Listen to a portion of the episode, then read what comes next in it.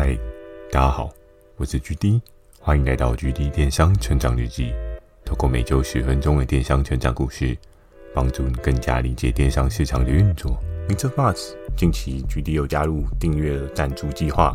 如果觉得 GD 的内容有帮助到你的朋友们，想要特别支持我的，也可以前往订阅赞助哦，支持我说出更多好的电商相关内容。如果想要询问的电商相关问题，欢迎大家寄信到描述的 mail，或者可以在留言板留言给我。Firstory 有推出新的语音留言功能，期待大家可以给我更多不同的建议。好的，我们正式进入今天的主题。今天这一集呢，也有点像是一个番外篇，但是又是故事当中的一个小故事哦。这一集的主题是羊角背后的故事。诶，没有想到电商也开始在卖一些特别的艺术品嘛。艺术品的这一块市场啊，如果你有专心去做一些研究，你会发现艺术品的一些商品呢，它的附加价值是非常非常高哦。我们可以去看一些知名的画家，或者是一些知名的创作家，他们背后对应的产品都有着他们精神跟有的对应的故事。那这些产品呢，在电商当中好卖吗？我觉得它是一个另类的小众市场哦。在一般的电商的市场当中呢，如果大家为是求拼量、求冲一个更高的订单数呢，通常这一类艺术品都不见得会是一个适合在电商上面去做贩售的存在啊。因为这一类的产品呢，它需要更为生动的去跟对应的人去做沟通哦。你要想动辄一幅一亿的画作，你在电商卖哦，可能有幸有人看得到，可是看得到的同时，真正的会下单的人有几个呢？而且你要对方付出一亿元去买这一个画作，不可能只是一个很简单的线上购买而已哦。多半呢，你都是需要到去跟对方做一些沟通，去说明说，诶，这个产品它特别点在哪边？那这个画作呢，它有什么样的背景历史？有时候有历史有故事的东西，故事当中的信念与之共鸣呢，这个产品这笔交易。也才能够真正成交哦。所以今天要讲的这个羊角背后的故事呢，是艺术品吗？嗯，不好意思，不算是艺术品。但是某种层面来讲的话，以它的设计感来说，确实也是一个蛮酷的存在哦。在我从小时候到现在呢，我自己是没有看过这一类的产品。当然，就算有看过，我也只有在电影上面看过。所以你就知道，在当时的电商市场呢，这一类东西是多么酷的一个存在哦。那既然要讲到羊角呢，一开始就不免要跟大家聊到的是阿拉伯人怎么喝水哦。虽然距离我并没有去过中东的经验哦，可是我们可以从多数的中东电影上面看到呢，他们有一些对应的生活习惯哦。那像台湾人，又或者是东方世界的人，大家喝水都怎么喝呢？嗯，有的人会买瓶装水。有人会买保温瓶吗？我们跳到从东方变成西方世界的视角呢，有什么差异吗？其实也没有太大的差异，因为大家都是差不多的轮廓，所以你也可以在西方世界看到瓶装水啊，或者是一些对应的饮水用具哦。那我们再来讲到的是在东方与西方之间的这个中间的阿拉伯人，他们怎么喝水啊？诶。阿拉伯人就没有瓶装水吗？这未免太好笑了，对不对？这个问题，当然他们也有瓶装水，可是，在他们过往的比较早期的文化当中呢，由于中东它是一个相对水资源比较匮乏的地区，水资源比较匮乏的地区呢，对于水就会有一些不一样的一些应对方法，包含他们所在装水的过程当中呢，他们用什么样的器皿去装水也不太一样，像大多数人。如果你装水的话，不是保温瓶就是马克杯嘛，又或者是茶杯、茶壶什么之类的，这是我们生活周遭当中很常看到的东西。不过呢，在中东的这个世界当中呢，他们水是怎么装呢？由于你要骑那个骆驼，对不对？那骑骆驼放个保温瓶，好、也是挺突兀的哦。所以呢，如果我们看过一些比较早期的中东电影，你会发现，诶，骑骆驼的这一群人，他们怎么喝水？他们都会用这种羊角，然后内里负责对应比较可以保湿的内膜去装对应的水哦，所以这产品呢，就在这样的故事背景当中产出了。很多人可能会很好奇说，嗯，好好的就保温瓶可以装水，干嘛用雅阁去用一个羊角的这个产品去装水哦？只不过因为每个地方它会有一些不同的文化特色哦。啊，当大家都用保温瓶的时候，你拿一个羊角的杯子，就是你会觉得哇，我就是不一样，对不对？有人就是。天生想要跟人家不一样，大家都用保温瓶，就来用一个比较不一样造型的装水的器具这样子。所以在电影当中呢，我们看到的阿拉伯人多数都会用羊角这类东西去作为他们远征时可以获得饮用水的一个器具哦。这样子的状况之下呢，阿拉伯就没有保温瓶吗？还是有，只是在电影当中为了凸显它的文化。你可能不太会看到这一类产品出现。接下来呢，要跟大家聊到让设计上有搞头吗？诶，在各式各样的产品设计的过程当中啊，每个产品的设计都会有它对应的背后寓意跟内涵哦。我们知道，包含我们自己手上常拿的那些保温瓶啊，又或者是马克杯啊，它都会有一些不一样的设计哦。很多的产品，当它原本只是一个很一般的产品，它加了一些设计进去之后呢，你会发现，真的会很不一般哦。我们可以看到，就算是一个马克杯好了，今天它如果印了一个很特别的花样，又或者是限定版的花样，诶，这个马克杯也可以变成一个不一样的存在哦。这样子的商业模式，我们可以在谁身上看到呢？我相信大家可以去看一下，比如说像星巴克，对不对？星巴克在这一块的策略操作真是非常非常的厉害啊。我们可以看到，比如说它有时候出一个限定版的樱花杯。又或者是限定版的保温瓶，又或者是限定版的马克杯。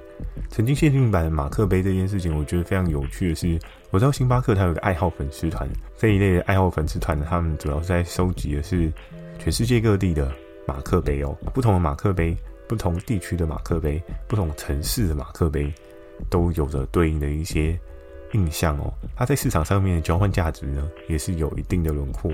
随着这一个马克杯的停产，或者是对应的更新，那你要买到这一类马克杯不是这么容易的时候，它就成为一个市场上面不一样的存在。比如说，假设今年二零二二年的，嗯，跟美国纽约版的星巴克马马克杯，那过了今年这个年头结束之后，明天会有一个新的 design 哦，新的 design 出来之后呢，这一版的马克杯它就成为一个绝响哦。如果在整个社群的平台上面操作非常的。有知名度的状况之下呢，或许这个绝版的收藏品会变成是一个价值不菲的商品哦。设计对于电商到底是不是有搞头的一件事情？有时候设计它背后会需要一些对应的元素哦，需要一个故事，又或者是需要一个描述它的人，又或者是需要一个说出它好的人哦。所以设计上有搞头吗？当然有搞头。可是设计之后呢？你的东西是不是被人所买单？这件事情也是需要做一些市场研究哦，不可能就是自己沉浸在一个很嗨的状况，对不对？往往很多人，包含距离我自己曾经呢，也有时候会抓到一些东西，然后就觉得哇，好嗨啊！这东西就是一定必卖的存在。但是事实上了整个台面之后呢，就发现，嗯，诶。怎么没有订单？对不对？那为什么会有这样的状况呢？多半都是在于你自己的视野视角，你会觉得啊，这个东西就是 OK 啊，很便宜啊，价格对啊，这商品一定可以爆卖一波啊。当然，确实我们有因为这样子掌握到了一些还不错的爆卖品，可是呢，也不是说完全没有失败过啊。所以有时候在电商上面经营啊，你觉得很有可能会爆卖的东西。但是到最后上线之后呢，却不如你想的这样子哦。那设计整个风格真的很吃一个所谓的个人特色哦。比如说你今天是一个喜欢工业风的人，不可能突然要求你去喜欢文青风嘛，对不对？它是一个相对来讲风格比较突兀、比较有强烈对比的风格哦。文青跟工业风本身就是一个黑与白的概念，所以你在这样的状况之下。你很难去保证你的产品一定会被市场的人所接受。我们回到今天这个羊角杯杯啊，这个羊角杯杯呢，在当时上了这个市场之后呢，确实有一个不小的涟漪哦。我还记得他首次上线做贩卖，好像是在国外的酷澎吧，做第一次的销售。那那时候销售的佳绩呢，是好到一个连我们当时电商界的人都知道的状况哦。尤其很多人找产品会做的事情是什么？嗯，好，我今天就来找一下海外已经卖得很好的东西，然后在台湾做一个贩售，看会不会有一个更好的量能哦。在那个时候呢，确实很多看外面的人都嗅到了这股商机哦。在国外，这个羊角杯确实卖得超级无敌火红的哦。然后这个产品呢，工厂我们也有合作伙伴，很快很快就找到这个东西，大家都觉得哇，这个东西已经卖到一个爆炸。就是一种烫手山芋，嗯，烫手山芋是这样子形容的吗？好像不是，就是一个钻石般的存在。对，所以在那个时候呢，这一支产品的上线也是非常让人值得期待哦。只不过上线之后，真的有卖得很好吗？这件事情我也可以很直接跟大家讲哦，可能没有搞清楚你的 TA 轮廓呢，对不对？就像刚刚前面跟大家讲的。哎，你今天卖给什么样的人？那他是不是有这样的需求？他是不是喜欢这样的设计哦？我们都知道，在电商的购物过程当中啊，有的人他是相对务实的哦。那你今天如果是针对一群相对务实的人，你把这个羊角杯拿给他，跟你把一个保温杯拿给他，不管是虎牌啊，还是象印，哎，还是有膳魔师，对不对？好，那你把这一些杯子呢，让他免费去选一个带走，他还选择哪一个？诶，假设今天是海外市场的话，我可以很有把握是说，对，没错，这个羊角杯一定会胜选哦。可是如果是在一个相对比较务实的市场当中呢，你会发现，嗯，保温杯会更有搞头。为什么呢？因为每个地区、每个文化所吸引到的人不太一样哦，就包含像是，我不知道大家有没有接待过一些。外国朋友来台湾玩的经验哦，曾经有接过一些国外的朋友来台湾玩，但是他们对于台湾的文化会非常非常好奇，他们会觉得，诶，这是一件非常有趣的事情哦。但反观台湾的人对于海外文化会不会到非常非常有趣这件事情，我相信大家可能对于西方世界，比如说美国啊、欧洲啊这一些文化，都会有一些想法，都会有一些期待感。对于像是中东这一类的文化呢，也不是说完全没有，只是在你的生活周遭当中啊，你会很少接触。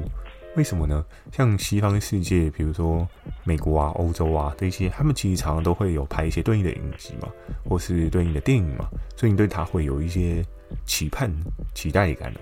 但是像中东，嗯，中东的电影真的很少看到诶。所以我觉得很有一个可能性，是因为诶，你从小到大很少看过中东的影集或是电影，所以你对中东的期待感就不会这么高。当然我知道，在近几年好莱坞也有拍一些影集是在在中东去做一些发展的，但是在当时的电商市场呢，其实大家应该很少看到中东背景、中东场景的这个电影哦，所以就会变成是，诶，你对这个文化并没有什么共鸣感，就造成了。的一只羊角呢，上去呢，并没有想象中的这么的厉害哦。而在当时的销售呢，是多少呢？嗯，我稍微回忆了一下当时的记忆哦。这一个销售呢，大约一个档期是两万块。那一个 piece 呢，是卖多少呢？其实他卖的也没有到很便宜，一个羊角杯杯呢。要花到将近快要九百块的价位哦，在当时海外市场呢，还是卖超过破千的哦，所以你能够卖到这个价位，已经算是相对便宜了。但是你跟膳魔师虎牌，又或者是象印保温杯去比呢，不好意思，你真的很难打赢呢，对不对？所以在那个时候呢，这个产这商品就是大家众所期盼，可是却陨落了一颗星星哦，在国外它是非常的亮眼，但是在台湾。可能就是一个哦，原来是你的一个概念，嗯，什么叫做原来是你的一个概念？就是充满期待，但上线的时候却是让人有些失望哦。因为多数购买的人可能对于设计风格呢，还是相对比较没有这么要求，实用性还是在那个时候的电商市场是一个更大幅度追求的一个需求。所以呢，这个产品有没有搞头？有搞头，只是市场不对，那它就不会有一个很好的输出哦。那最后呢，这一集要跟大家聊到的是，没搞清楚你会怎么样呢？哈哈哎，其实我觉得做电商啊，很可怕的一件事情就是有很多你没有搞清楚的事情，你都有可能会遇到哦。不是说你没有搞清楚，它就不会来。我们都知道很多的困难挑战呢，不是说你不知道它就不会来，对不对？就好比今年的疫情，我们可能也没有人可以预料到会有这一波疫情，但是它就来了，对不对？还困了我们这么长的时间，让我们没有办法很自由哦。所以在整个世界的状况之下呢，我们常常都会有一些出人意料的事情。那当然，电商市场呢也是一样的状况哦。那时候呢，这一个合作伙伴他有上线去销售这个羊角杯哦。那这个羊角杯呢，刚上线，刚有跟大家聊到，哇，一个销售周期呢，它就将近有了两万块，不多不少，就还行，对不对？嗯，之前跟大家，你之前跟大家讲到那种好几十万的市场水位呢，相对来讲还是没有这么突兀，因为。就像刚刚讲的，小众与大众市场还是有一段落差哦。那那时候这个产品，它的贩售过程中呢，它其实只贩售了两档。诶，为什么只贩售了两档？这个应该是一个新兴般存在啊，又或者是你们可以让它卖更长线啊？那为什么以我们当时的角色来讲的话，我们没有办法继续卖呢？就是因为有一个所谓的专利的问题。我们没有猜到的是，诶，既然在贩售之前就有人去注册专利的这个问题哦。我们都知道说，商品呢，在整个设计的轮廓，然后包含整个执行的过程中，都会有一些门槛的存在哦。当时这个羊角杯呢，可能很多人都会觉得，诶，这个东西就是一个国外红过来的噱头啊。可是你要知道的是说，有一些在做一些特殊设计品的人，在做一些不一样策略操作的人，他们会习惯的是。把自己的门槛先建筑到一定的高度，然后再去做一些对应的做法，所以也会导致你哎、这个东西卖的过程当中啊，不小心踩雷了。所以那个时候，我们这个合作伙伴呢，他就有点像是踩雷哦，就是被人家警告说，哎、你这个东西踩到我的专利哦，你不能上架。那在这样的状况，那在这样的状况之下呢？这个合作伙伴他遇到什么样的危机跟问题哦？假设好死不死他进了一个货柜哦，恭喜你！你如果没有跟对方谈妥这个专利的授权呢、啊，你的贩售都很有可能造成大量的罚金哦。所以那时候呢，还好的是这合作伙伴听说他只进了大概 maybe 五六万吧，实际上的数字我也不太清楚，但他就是讲一个大概给我们。所以，就是他只进了一小批货给我们，然后去做一些贩售。那在市场上面呢，确实有一些订单上面的转换，但也没有到很大量，所以也还算是一个 safe 的状况。既然没有很大的库压，那他就可以有一个比较好的风险避免哦。而在那个时候呢，这东西我们再看，我们会觉得，哎呀。稍微有点可惜哦，但如果假设你要去跟对应的专利人去讨论呢，他们可能就会有一些不一样的框架或者不一样的想法。你要思考是，当个创作者，他今天好不容易做出一个对应的产品，然后给对应的产品一个对应的价值之后，他一定希望这个产品它能够卖在一个市场上面相对应有的水准哦。可是，在当时候的电商市场呢，多数人都是以一个价格为导向哦。当然我知道现在还是啦，不过现在状况又跟以前又有些些的不一样，所以在那个时候只追求价格的时代啊，很多人都想着啊，国外卖多少，那我一定要卖比他还要便宜，我就可以吸到了第一波的量，我就可以让更多想要买海外的那个人来跟我买。这样的思维逻辑有错吗？这也没有错，可是会有点可惜的是，打破原本创作这个人的本意哦。他希望的是这个产品它本身就有这个价值，那就维持住这价值哦。因为你没有办法看到一件事情是在创造的过程当中呢，这个人他付出了多少的心血，甚至既然他有了专利，那就代表他已经先付出了一定的成本去注册专利哦。所以在这个过程当中呢，常常我们也可以看到电商会有这样子互相搏斗的状态哦。有的人呢，可能不小心就误入了这个老虎的嘴巴里面哦。你就想说，诶，这个东西还好吧，我就卖看看，就一个不小心就踩到人家的专利。那当然有一些稍微好一点的人，他只会对你做出善意的提醒，跟你说，诶，你这个踩到我的专利，你要先下架哦。我觉得这样子的人呢，算是蛮值得敬佩的，是真的挺大气的。但如果不巧的，你遇到了一个就是想要削你钱、想要坑你钱的人，哎、那真的你要自求多福哦。因为如果真的要告起来的话，也是挺麻烦的。当然，我有听过对专利上面有一些很特别的事情，我在后面几数也可以慢慢跟大家分享。